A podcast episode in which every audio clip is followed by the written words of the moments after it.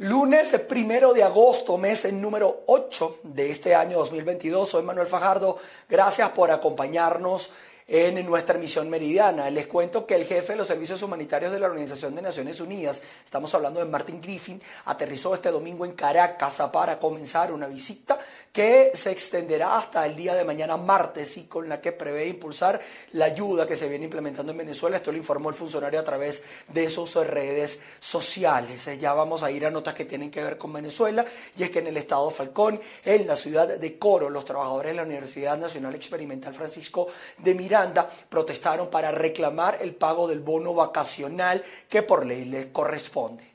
Buenas tardes, hacemos este contacto desde la ciudad de Coro. El día de hoy, trabajadores y profesores de la Universidad Nacional Experimental Francisco de Miranda elevaron su voz de protesta para exigir el pago del bono vacacional y la derogación del instructivo ONAPRE.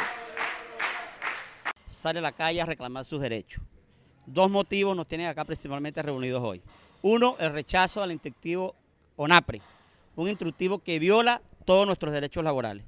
Y en segundo lugar, el reclamo de nuestro bono vacacional y nuestro bono recreacional. No es posible que hoy, ya siendo primero de agosto, ningún trabajador del sector universitario ha recibido medio del bono, cuando la, ley dice que este debe ser cancelado la primera quincena del mes de julio. ¿Es primera vez que sucede? Por lo menos en mis 30 años como profesor, es primera vez que pasa. ¿Y van a continuar con este tipo de acciones? Por supuesto, nosotros estaremos en la calle exigiendo que deroguen el instructivo NAPRE, que es el origen de toda esta situación, y que cancelen nuestro bono eh, vacacional ya y como debe ser, completo. ¿Cuántos trabajadores tiene la Universidad Francisco de Miranda? La Francisco de Miranda debe tener alrededor de 4.000 trabajadores, entre profesores, empleados y obreros. Aseguraron que se mantendrán en las calles hasta tanto el gobierno les dé respuesta a sus peticiones. Parte de la información que tenemos desde el Estado Falcón. Continuamos con más de Noticias VPI TV. Integrantes del magisterio en el estado Trujillo realizaron una acción de protesta de calle, todo esto para exigir el pago que se les adeuda por sus servicios. Saludos, hacemos este contacto desde el estado Trujillo. Hoy en el municipio Valera se ha dado cita el magisterio de la región protestando en un pancatazo en lo que ha sido la solicitud y el rechazo de la falta de pagos a su salario por la Oficina Nacional de Presupuesto. Escuchemos declaraciones por parte de integrantes del Colegio de Profesores. Muy buenos días, Yoconda Pérez, Colegio de Profesores de Venezuela. Nos conseguimos hoy en, este, en esta esquina en la ciudad de Valera protestando nuevamente en periodo vacacional por el gran robo, la gran estafa que nos hizo Nicolás Onapre Maduro, que fue el gestor de toda esta estafa, de este robo hacia el magisterio venezolano. Todos los maestros salgamos a protestar, reclamemos nuestros derechos contractuales, nuestros derechos laborales. Ya basta, ya basta de tanta burla. Nos pagaron con sueldo 2021, violando ley del trabajo, violando contrataciones colectivas. El, el maestro, todos los profesores estamos aquí en pie de lucha y seguiremos en la calle hasta que se restablezcan nuestros derechos. Escuchemos también declaraciones por parte de otro integrante del Colegio de Profesores, su nombre y apellido. Bueno, eh, de verdad nos une un solo, un solo llamado. Es lamentablemente, hoy estamos acá reunidos profesores jubilados y activos de educación por este maltrato que recibe nuevamente el personal docente, administrativo y obrero en las instituciones educativas, este robo que hace la UNAPRE nuevamente y que acaba con el sueño de los docentes porque estamos en vacaciones, pero con un sueldo de hambre y un sueldo de miseria y el robo que nos hace la UNAPRE de las vacaciones. Así que bueno, hacemos un llamado a todos los docentes a que salgan a las calles a protestar porque de verdad el gobierno nacional y la ONAPRE deben cumplir con nosotros. Cumpla y nosotros cumplimos con ustedes. Si no, en septiembre no regresamos a la escuela. Esa es la decisión. Estas son las declaraciones que brindan los docentes en el Estado Trujillo, integrantes de colegios de profesores, hacen la solicitud de la cancelación a la Oficina Nacional de Presupuesto. Estas acciones indican que se estarán dando a lo largo de toda esta semana en varios municipios del Estado Trujillo. Es la información que tenemos para ustedes, les reportó Mayra Linares. En este mismo sentido, les cuento que los trabajadores de la, Universidad de los Andes, esto en el estado de Mérida, rechazaron las medidas justamente de la Oficina Nacional de Presupuestos por eh, las presuntas violaciones a los derechos de los trabajadores. Amigos de BPI TV, el día de hoy a través de las redes sociales se está registrando una protesta por parte de trabajadores universitarios en donde también los representantes de la Universidad de los Andes se han unido. Nosotros vamos a conversar el día de hoy con Dionis Dávila, secretario general de Ciprula, para que nos comente parte de esta manifestación. Sí, bueno, hoy por hoy vemos o seguimos con gran preocupación al ver que hasta el momento los trabajadores universitarios no han recibido lo que por ley les corresponde, lo que por derecho les han, venido percibiendo durante muchos años, como es el bono vacacional. No obstante a eso, a nivel nacional mantenemos una protesta activa en rechazo a la implementación de un instructivo por eh, el instructivo NAPRE que vino a destruir los salarios no solo de los trabajadores universitarios, sino de los empleados públicos, el sector salud, el sector educación media. Bueno, en fin, realmente vemos cómo el gobierno junto con la ministra Tibisay Lucena y el Ministerio de Finanzas siguen burlando y siguen maltratando a todos los universitarios, a todos los trabajadores universitarios, negándoles los derechos contractuales y salariales que nos corresponden hasta el momento. Por tal razón, seguiremos y mantendremos a nivel nacional nuestra jornada de protesta el rechazo a esta violación flagrante a los derechos de todos los venezolanos. Muchísimas gracias por las declaraciones. Son parte de las acciones que también se registran desde la Universidad de los Andes, la casa de estudio más importante en el estado Mérida. Reportando desde la ciudad andina, soy José Gregorio Rojas. Y el sector universitario en el estado Carabobo considera inaceptable que aún a esta fecha no se haya eh, efectuado el pago del bono vacacional y recreacional a todo el personal universitario.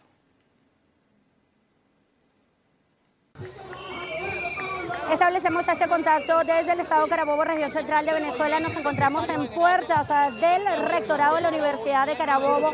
Hoy se encuentran protestando, exigiendo mejores beneficios laborales. Escuchemos. Y todos los gremios y sindicatos del Estado Carabobo estamos aquí a las puertas del rectorado de la universidad con una actividad de protesta en una gran asamblea como la que estamos haciendo en este momento con todos los trabajadores, en el marco de una gran protesta nacional que se empieza hoy y que no tiene fecha de término. Y que le decimos al gobierno del presidente Maduro que con la constitución que ellos mismos dicen que defienden, con esa misma constitución, nosotros estamos en la calle de manera cívica y pacífica exigiéndole a ese gobierno que usted dirige que le devuelva a los universitarios y a todos los educadores y a toda la administración pública sus bonos vacacionales, la eliminación de la ONAPRE y por supuesto algo muy importante que quiero que sepa todo el país, los universitarios y toda la administración pública, los sindicatos y gremios del país, no estamos de vacaciones. Vamos a vacaciones, serán en las calles hasta que el gobierno entienda y retroceda en esa política de hambre que lo que ha hecho es traer caos y penuria a todos los universitarios y a todas las familias del país. En ese sentido, hoy inicia una jornada nacional de protesta en todo el país y que va a continuar durante toda la semana y con toda la fuerza de los universitarios y de la gente en la calle hasta que el gobierno entienda, como lo debe entender ante la venida del mundo en la OIT y ante los derechos humanos, que se está violando las garantías constitucionales establecidas en la Constitución en sus artículos 89 y 91 de los derechos laborales y que nosotros hemos dicho y diremos al país, los derechos laborales son irrenunciables y los trabajadores no damos vuelta atrás. Es parte de lo que se vive el día de hoy en el estado Carabobo. En protesta se encuentran los trabajadores de la Universidad de Carabobo exigiendo también pago del bono vacacional. Hoy se encuentran acompañando los gremios y sindicatos que hacen vida en la región exigiendo mejores beneficios laborales y salarios ajustados a la realidad del país. Con esta información despedimos este contacto desde el estado Carabobo, quien le reporta Ruth Lamento. Y en el estado Bolívar, los docentes también se sumaron a esta jornada de protesta nacional para exigir las reivindicaciones laborales. Carlos Uniaga está allí y nos tiene los detalles. Establecemos este contacto desde el Estado Bolívar, donde los docentes de la zona sur de Venezuela están ejecutando una protesta. Vamos a conversar de inmediato con Aida González, es secretaria del Colegio de Profesores del Estado Bolívar y también presidenta de la Comisión de Educación de la Cámara Municipal. ¿Cuáles son los motivos que tienen los docentes de esta zona para protestar? Entiendo yo que se están sumando a esta jornada de manifestaciones a nivel nacional. Mira, a nivel nacional, hoy primero todos los docentes están saliendo a protestar, jubilados y activos. La situación es grave porque esto viene sucediendo sucediendo desde el mes de marzo cuando nos quitaron nuestro salario, cuando nos bajaron el salario que por contratación colectiva todos los docentes, tanto activos como jubilados, hemos obtenido. Hoy es primero de octubre y nunca en la historia, primero de agosto, disculpe, primero de agosto y nunca en la historia había sucedido que a esta fecha todavía a ningún docente se le ha pagado su bono vacacional como es merecido, como aparece en el contrato colectivo, que son los 10 de julio de, de cada, del mes de julio, el día 10. Y no es posible. Aquí hay docentes jubilados que necesitan que se les active el salario como debe ser, no que se les quite el salario. Igual está sucediendo con los docentes activos. Y por eso hoy empezamos a, a sumarnos a la gran lucha de calle, de protesta contra Maduro, contra la UNAPRE, que nos quitó nuestro salario.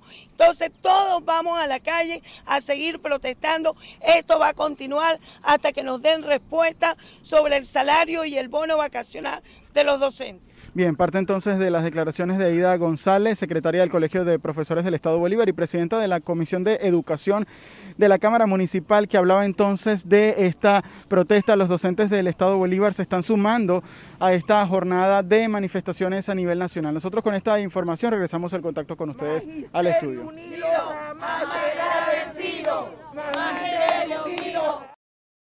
Trabajadores de la salud en el estado Guárico aseguran que para poder comprar uniformes requieren al menos de unos 100 dólares americanos. El gremio exigió respeto también a su contratación colectiva. Hasta 100 dólares requiere un trabajador de la salud para poder comprar un buen par de zapatos monto que representa el bono de uniformes que iba a ser entregado por 1.300 bolívares. Sin embargo, la Oficina Nacional de Presupuestos, junto a un sindicato de la salud, decidió reducir este beneficio a 200 bolívares, que representan un poco más de 30 dólares. Estas acciones las rechazan los empleados de la salud. Un par de zapatos en buenas condiciones para el trabajo que nos corresponde a nosotros, puedo decirte que te pasa hasta de 100 dólares de 100 dólares, eh, más bien lo que eso habían ellos firmado, los 10 salarios mínimos, eso nos queda pequeño.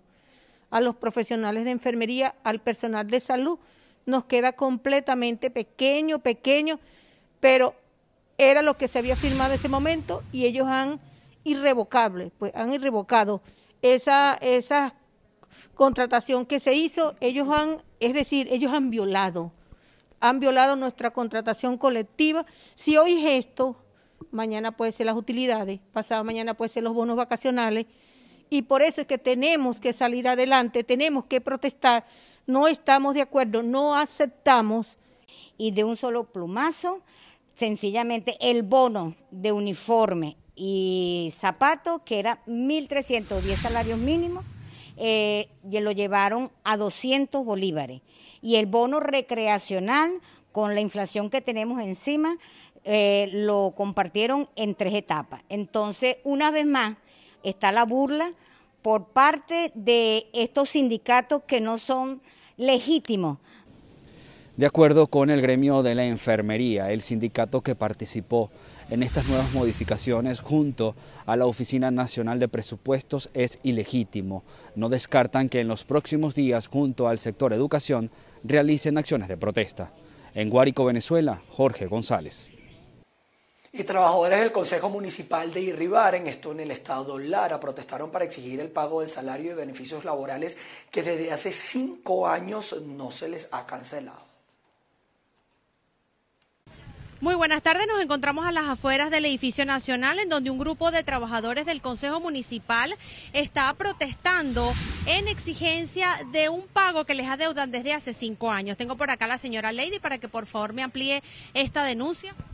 Sí, en nombre de los, de los trabajadores municipales, en el día de hoy estamos, nos encontramos en, protesta por las reivindicaciones laborales, los pasivos laborales que nos adeuda el patrono, en este caso el alcalde y el presidente del Consejo Municipal, José Luis Ramos, ¿verdad?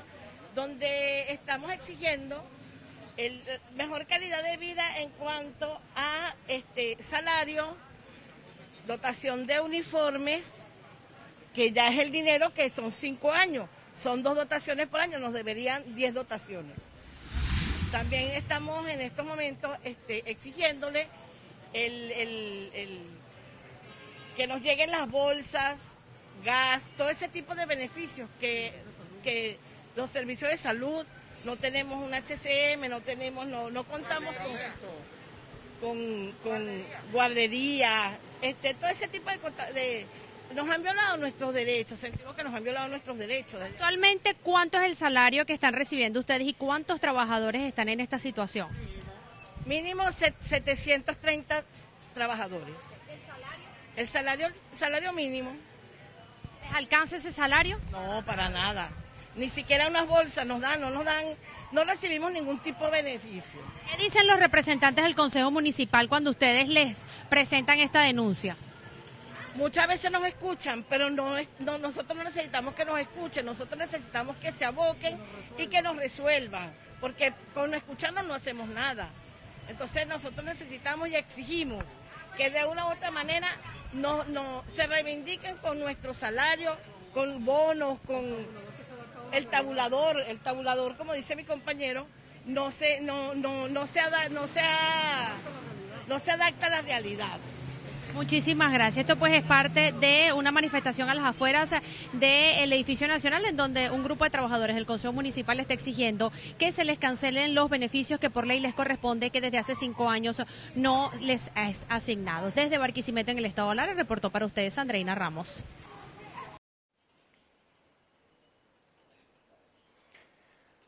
Pasemos a otras informaciones. En el estado portuguesa, la UNIYES, que es la universidad local de esta región llanera, repudió los actos cometidos por parte de un grupo de estudiantes que cometieron actos de maltrato animal arrojando a un conejo hacia el hábitat de preservación de los caimanes, hechos que por supuesto ha llevado a la detención de varios de estos implicados. Veamos la nota. Repudiar los recientes acontecimientos sucedidos en nuestra casa de estudio de manera aislada y que también de manera irresponsable han sido difundidos a través de las distintas redes sociales. Desde nuestro principio rector, como la universidad que siembra y cosecha, no celebramos, sino que por el contrario repudiamos cualquier acción de maltrato animal, no solo dentro de nuestra casa de estudio, sino en cualquier escenario donde pudiese presentarse.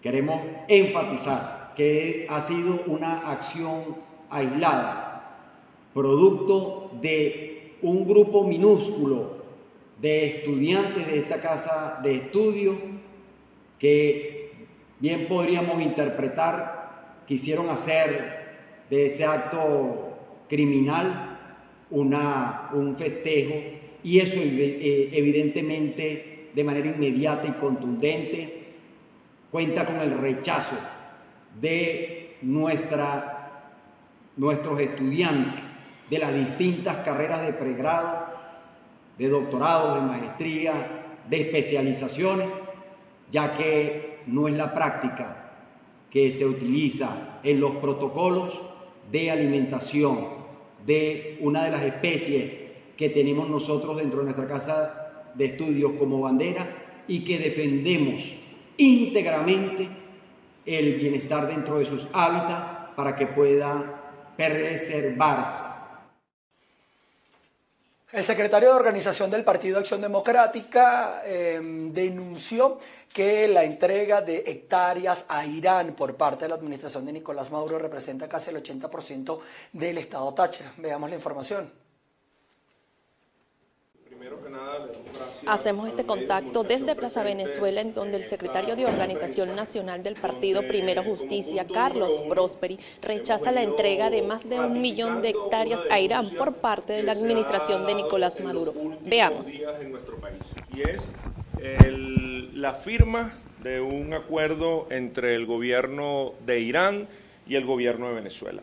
Un acuerdo que principalmente atenta contra la Constitución de la República Bolivariana de Venezuela y atenta contra la Constitución en su artículo número 13, que leo textualmente lo siguiente, el territorio no podrá ser jamás cedido, traspasado, arrendado, ni en forma alguna enajenado, ni aún temporal o parcialmente, a estados extranjeros u otros sujetos de derecho internacional. Claramente, de acuerdo a lo que se ha recogido por denuncias que ha venido dando el gobierno iraní, eh, inicio, eh, el inicio lo dio el, el viceministro iraní para Asuntos Económicos, Mosen Kuski, quien a través de la agencia persa Tasmin anunciaba este convenio que se estaba dando con Venezuela. Después escuchábamos un pronunciamiento también de eh, ministros en ese mismo ámbito decir que se estaban entregando un millón de hectáreas para producir en Venezuela cereales de los rubros como maíz, sorgo e inclusive se ha hablado de soya. Nosotros hoy le hacemos un llamado al gobierno nacional a que reflexione en torno a lo que está suscitándose en nuestro país. Para que tengamos una idea, estamos hablando de que se estaría entregando cerca del 80% del estado Táchira, estado fronterizo en Venezuela, a una potencia extranjera, violando el artículo 13 de la Constitución y además atentando contra nuestros productores agropecuarios. Nosotros hoy le debemos decir que más allá de entregar el territorio nacional, se tiene que entregar es programas agrícolas que vayan dirigidos a solucionar la crisis por la cual está atravesando el campo venezolano. Y nosotros podemos decir que a la fecha ni siquiera se ha alcanzado a cubrir el 30 o el 40% de lo que es la siembra en el ciclo de invierno en Venezuela. Hoy el llamado es a reflexionar a que nuestros productores necesitan es que se les entreguen los insumos, a que nuestros productores necesitan que puedan tener el diésel para mover la maquinaria agrícola en Venezuela. Por ende, nosotros rechazamos este tipo de acuerdos. Estas fueron parte de las declaraciones de Carlos Prosperi, secretario de Organización Nacional del Partido Acción Democrática, quien señala que esta acción atenta contra la Constitución Nacional y hacía un llamado a la administración de Nicolás Maduro a la reflexión por la entrega de este millón de hectáreas a la República de Irán. Desde Caracas, Venezuela, María Alejandra Silva. En el sector Torbes del municipio Cárdenas, esto en el estado Táchira, justamente el colapso de una guaya que sostiene el puente de entrada a esta comunidad los mantiene a sus habitantes, por supuesto, sin transporte público. Desde hace más de un año deben caminar para poder entrar o salir de sus hogares. Son más de 3.000 familias quienes se encuentran en esta situación desde hace más de un año y medio, sin que el gobierno municipal o regional les dé respuestas. Aunque hay paso para vehículos livianos a través del puente, es a riesgo, pues en cualquier momento este pudiese colapsar. Debido a que el puente colgante eh, se le reventaron unas guayas y pues lamentablemente no hay acceso para transporte público, eh, para los camiones en gas, para el camión del aseo, nada de, nada de transporte de carga pesada, ¿sí? Eh, más o menos de, de, donde nos dejan el transporte hasta el lugar de nuestras residencias, hay que caminar como unos 10, 15 minutos y pues eso ya es, eh, lamentablemente, pues muchas familias estamos siendo afectadas por ello pedimos pues a, los entes gubernamentales que se hagan presentes y nos colaboren con el arreglo de dicho puente. Actualmente deben caminar para llegar a sus hogares en medio de las lluvias que se han registrado durante los últimos días en todo el territorio tachirense. Soy Lorena Bornacelli desde el estado Táchira. La pandemia dejó acá en Colombia una crisis y deuda. Todo esto según el equipo de empalme del nuevo gobierno de Gustavo Petro. Durante la presentación del balance general dejaron claro que se viene una dura reforma tributaria y que además los eh, impuestos se va a imponer impuestos a gaseosas y otras bebidas azucaradas.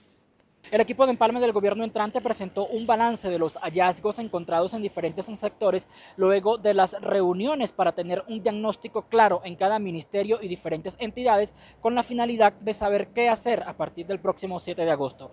Según Mauricio Liscano, Daniel Rojas y Carolina Corcho, que fueron los tres integrantes principales del equipo de empalme del gobierno entrante de Gustavo Petro, el principal problema es que según ellos hay un déficit fiscal, por ende, una reforma tributaria es imprescindible, aunque aclararon que no se afectaría la canasta familiar. El nivel de endeudamiento y de déficit fiscal que encontramos para el próximo cuatrenio es crítico. Por lo tanto, la reforma tributaria que cursará en el Congreso de la República con carácter prioritario se nos convierte en una eh, reforma imprescindible para llevar a cabo la propuesta de gobierno. La reforma tributaria, entenderán ustedes entonces, que tendrá que reflejar el más grande acuerdo nacional para solucionar dos cosas en las que podemos estar de acuerdo todas y todos los colombianos. La primera, que el nivel de recaudación en el país es bajo. Está por debajo del promedio de América Latina y muy por debajo del promedio de los países OCDE. Por lo tanto, aumentar el recaudo es un imperativo para el próximo gobierno.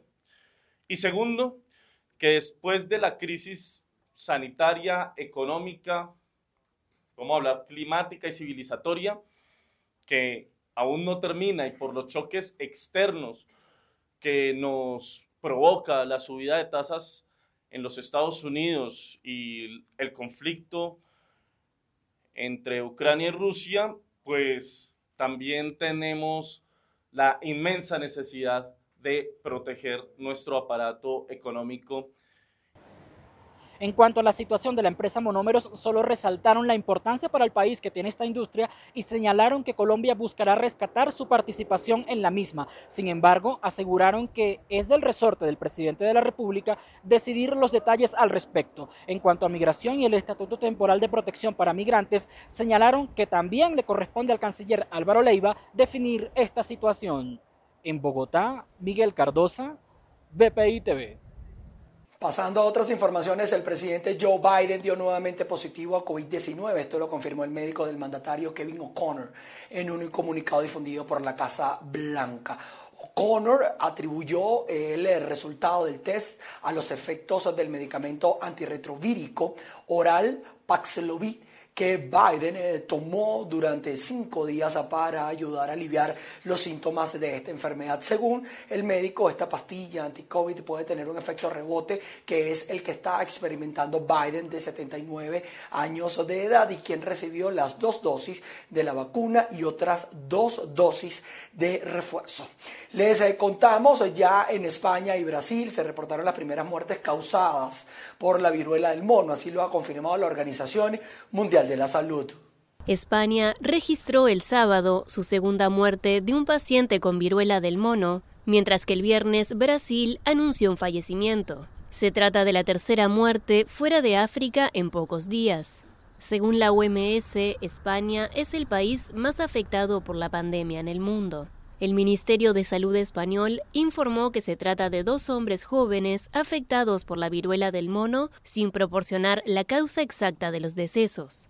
Las autoridades afirman esperar los resultados de más información epidemiológica. El viernes, Brasil había informado de que un hombre de 41 años contagiado con viruela del mono había fallecido. El paciente murió en el hospital Eduardo de Meneses de Belo Horizonte, la capital de Minas Gerais. El secretario de Salud de ese estado afirmó que el paciente tenía comorbilidades serias y que la mortalidad por esta enfermedad sigue siendo muy baja. Desde mayo se registraron en total ocho muertes en el mundo. Las cinco primeras fueron en África, donde la enfermedad es endémica y fue detectada por primera vez en los seres humanos en 1970. Se mantiene la atención no solamente de la Organización Mundial de la Salud, sino de cada uno de los países en tratar de contener esta situación con la viruela del mono. Nosotros colocamos punto final, los invitamos a ustedes a que estén conectados a nuestra señal. Hay mucha información que tenemos que compartir con ustedes en los distintos avances que vamos a estar realizando a lo largo de nuestra programación. Nos veremos a las 6 de la tarde nuevamente con ustedes acá en Noticias VPI TV, pero esto será en nuestra emisión central.